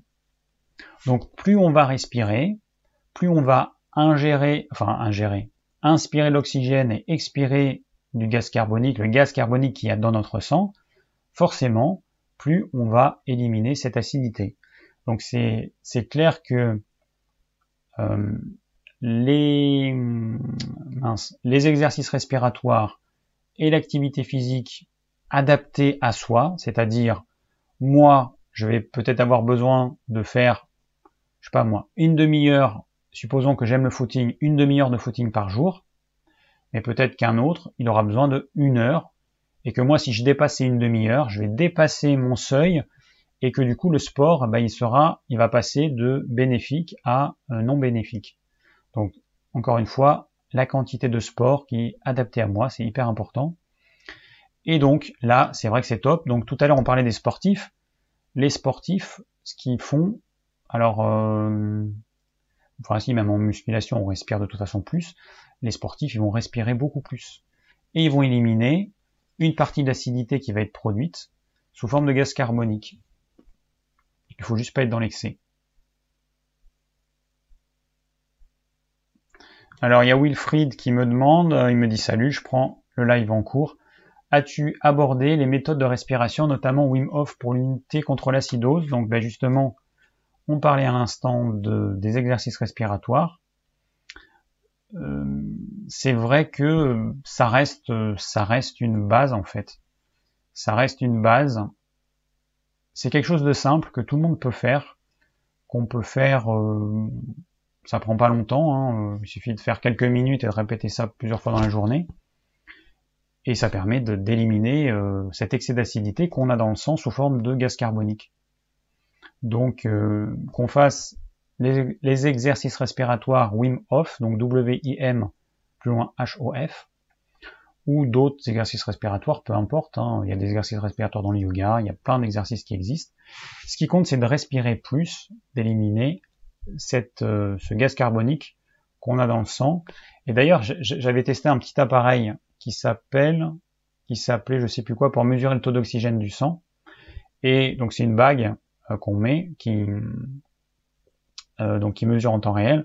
Et je m'étais rendu compte qu'en travaillant à mon bureau, moi je travaille debout, en travaillant à mon bureau, eh ben la bague a bipé quand je dépassais, je crois que c'était les 80% en dessous des 80% de taux d'oxygène dans le sang, la bague, elle, m'envoyait une alerte pour me dire euh, bah, de, respirer plus, de bouger. Alors c'est vrai que je, je sortais, j'allais m'oxygéner un petit peu, je rentrais, puis instantanément, c'est vrai que le taux d'oxygène y remonte. C'est hyper important, mais on n'y pense pas en fait. C'est vrai que depuis que j'ai pu cette bague, j'y pense pas et j'ai tendance à, euh, bah, travailler euh, trop longtemps et, puis à pas penser à respirer comme il faut. Bon, allez, on arrive presque au bout, encore une dizaine de minutes. Alors Clem qui me demande, le chocolat noir en fin de repas a-t-il un impact sur l'inflammation des intestins, du corps en général? Euh, Ça va dépendre des gens, a priori non, mais encore une fois, c'est c'est une question d'équilibre en fait, une question de quantité. Si tu prends un ou deux carrés de chocolat noir, a priori ça ne te posera pas de problème. Mais il va y avoir des gens chez qui ça va poser problème. Donc soyez attentifs à ce que vous ressentez. Si ben, moi je conseille pour ceux qui veulent absolument un dessert de prendre du chocolat noir au moins 70% parce que ça va pas perturber la digestion. Mais si vous sentez que vous ça vous pose un problème, ben, vous saurez que c'est, ça vous est pas adapté. Gabriel qui me demande est-ce que les, messages massages peuvent faire baisser l'acidité dans le corps? Alors j'imagine que oui. Là encore une fois, euh, j'en ai pas l'expérience, mais en toute logique oui. Les massages ils vont agir sur le système lymphatique, hein, qui est une espèce de, voie euh, parallèle au système euh, artério-veineux et qui, en fait, dans ce système parallèle de vaisseaux, il va y avoir notamment une partie des déchets qui vont circuler. Après, vous avez les ganglions qui sont des espèces de, petits reins ou de, de petites euh, euh, centrales d'épuration. Et donc, en activant le système lymphatique, on va permettre à la lymphe de circuler mieux et de pouvoir bah, mieux nettoyer le corps. Donc il y a des chances que ça ait en, fait, en effet une action sur l'acidité du corps, mais il faut en faire régulièrement.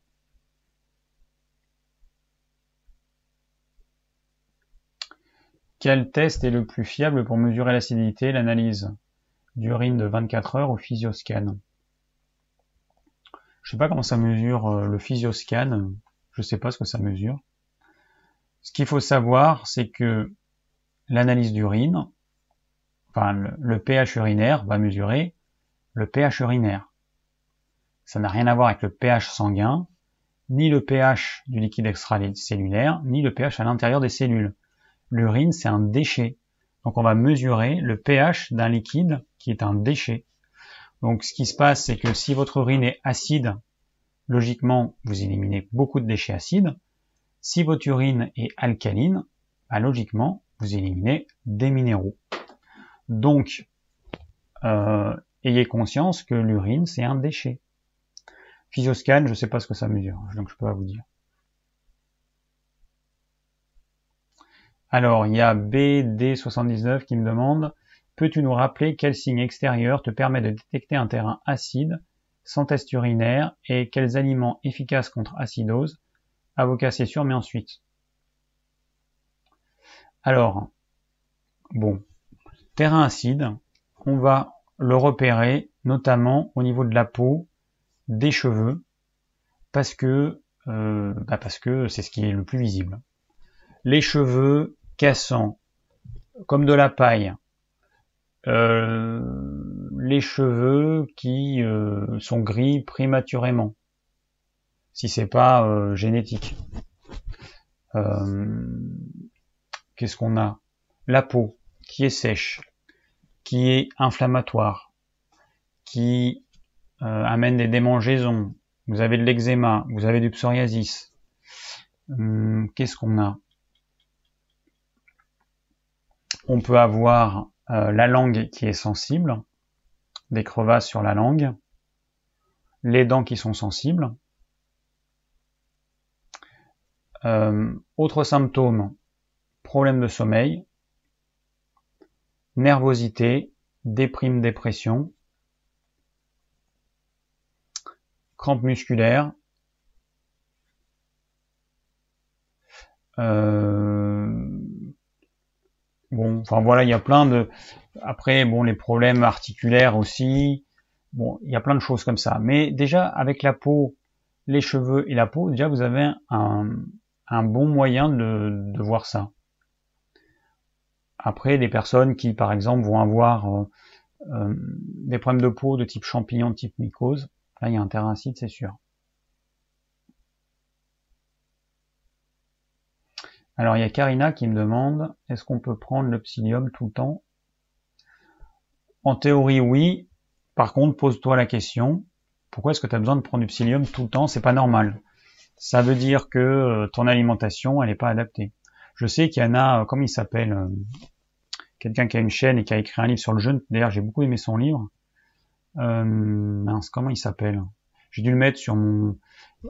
Il y a des personnes qui me demandent les livres je conseille. Vous allez sur mon blog, vous allez en haut mes livres. Et là, tous les livres que j'ai lus et que je conseille, euh, mince, je me rappelle plus comment il s'appelle. Euh, lui, il est végétalien et crudivore. Et euh, ça donne pas envie très sincèrement, quand on voit son âge et l'état de sa peau. Et lui, il conseille de prendre du psyllium tous les jours, tout le temps. Bon, après, euh, c'est pas normal. Donc, euh,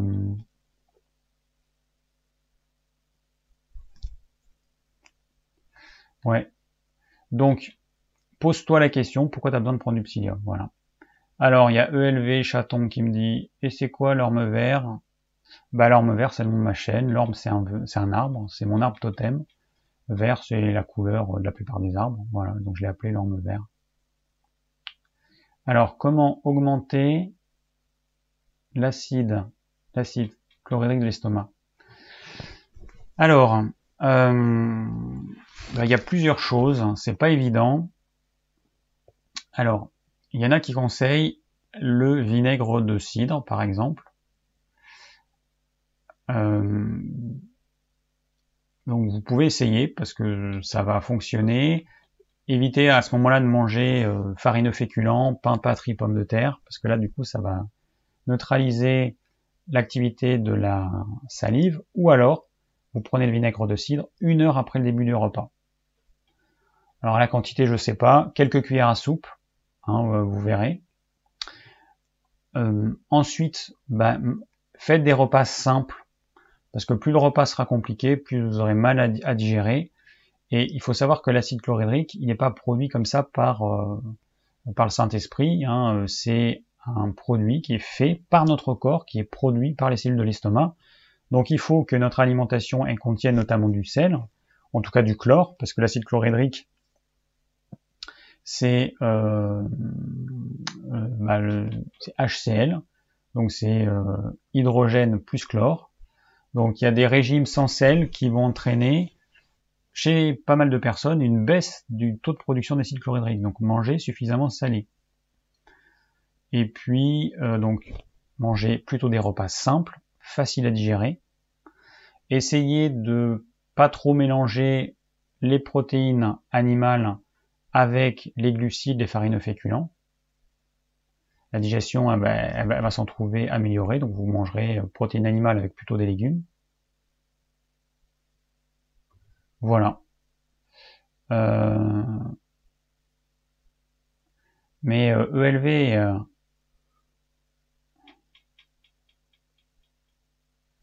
qui me demande, tu sais tout dans la vie Non, je sais pas tout. Hein.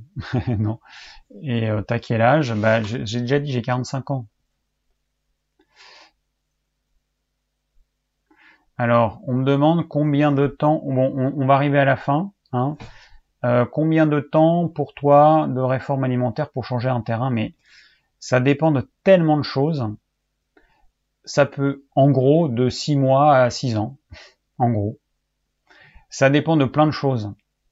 Moi, quand je j'avais fait un peu n'importe quoi au niveau alimentation, j'étais parti en Amérique du Sud, j'avais mangé que des fruits et tout. J'étais revenu une loque humaine J'étais maigre, j'étais, euh, j'avais de l'eczéma, j'étais euh, bien acidifié. Et il m'a fallu plusieurs années en fait pour me rétablir. En plus, je suis allé dans une école de naturopathie où c'était euh, le végétarisme qui, qui, qui, qui, était conseillé, où j'étais végétarien pendant quelques années. Donc, si tu fais ce qu'il faut, ça peut aller vite. Enfin, vite, entre six mois et un an. Si tu fais pas ce qu'il faut, c'est des années. Voilà, voilà. Alors, il y a des questions auxquelles j'ai déjà répondu, parce qu'on me demande encore ce que je pense des techniques d'apnée de Wim. Ah oui, enfin, j'ai pas parlé de l'apnée. Ça fait partie des techniques euh, que j'ai testées, mais que je fais plus parce que euh, parce que euh, bah on peut pas tout faire. Mais j'ai trouvé ça vraiment bien. Il y a tellement de choses qu'on pourrait faire. Après, c'est à chacun de trouver ce qui vous, ce qui vous convient. Alors, est-ce que le stress joue sur notre équilibre acido-basique? Le stress, c'est un des facteurs les plus acidifiants qui existent. Donc, si vous avez un terrain acide, déjà, si vous voulez faire quelque chose, commencez par gérer votre stress. L'exercice respiratoire, c'est bien, mais en ville, en milieu pollué, c'est toujours euh, mieux que de rien faire, pour l'interrogation. Eh ben oui, parce que les exercices respiratoires, tu vas ingérer des polluants, ok, mais tu vas surtout éliminer du CO2. Et c'est ça en fait qui va acidifier ton sang.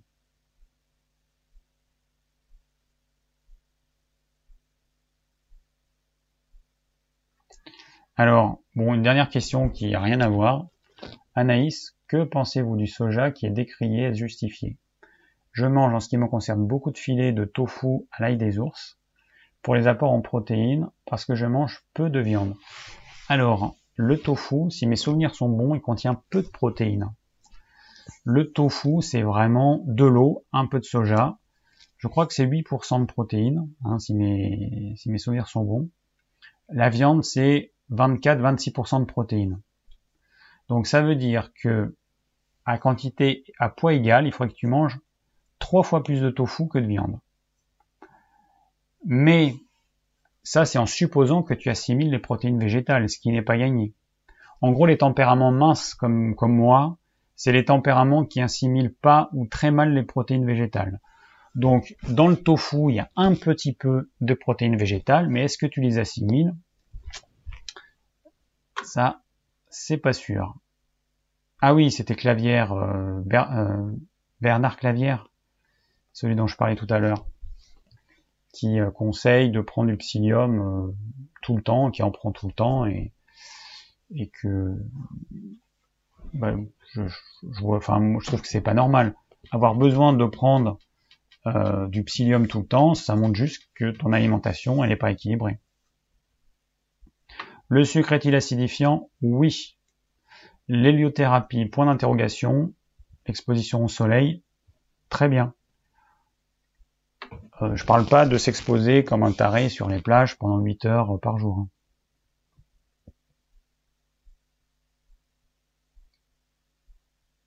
Stress du aux ondes électromagnétiques, bah oui, oui, c'est clair que ça crée un stress.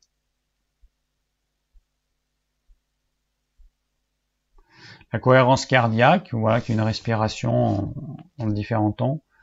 Euh, oui, c'est bien, hein, ça, nous fait respirer plus, c'est bien pour les personnes qui sont stressées.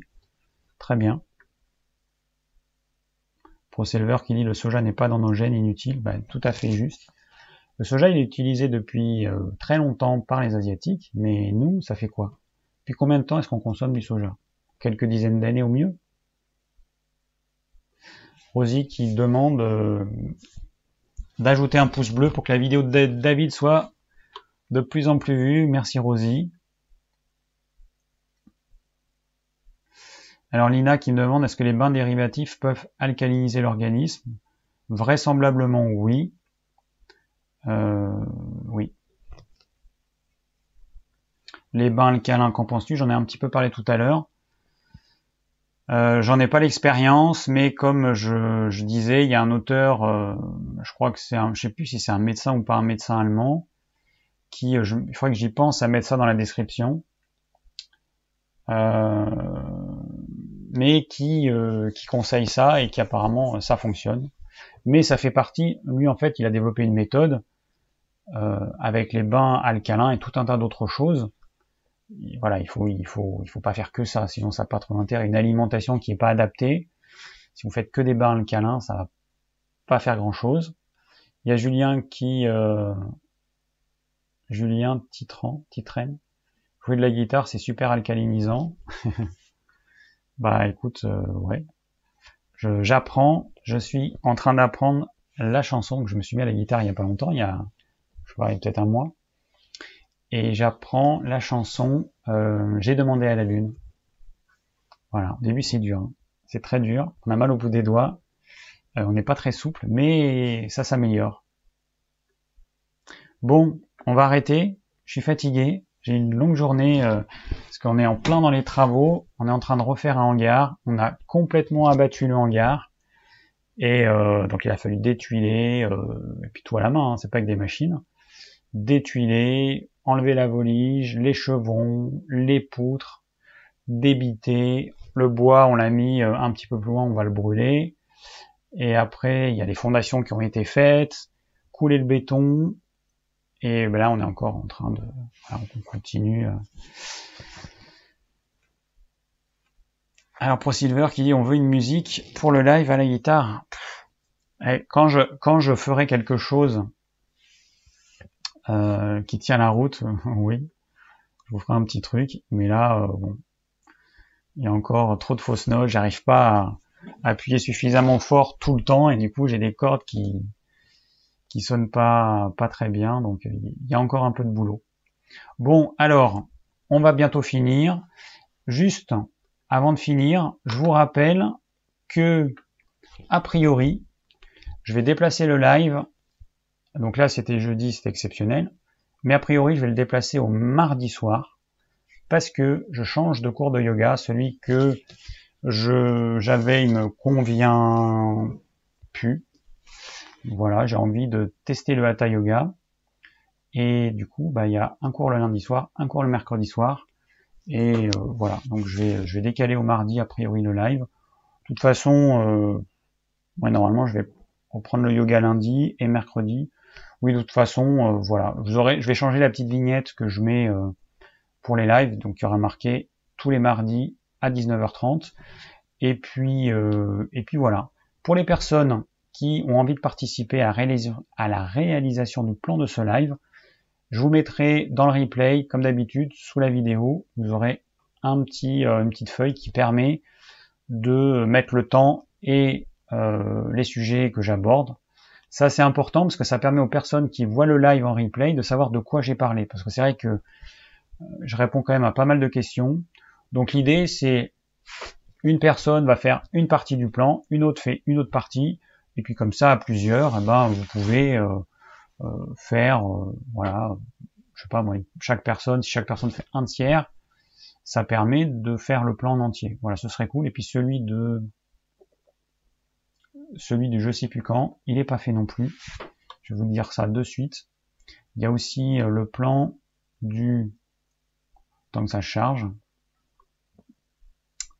Alors il y a quoi? Il y a le plan du 4 septembre qui n'a pas été fait et le plan du 25 septembre, celui de la semaine dernière, qui n'a pas été fait non plus. Donc s'il y a des personnes qui, euh, voilà, qui ont envie de participer à ça, ce serait cool.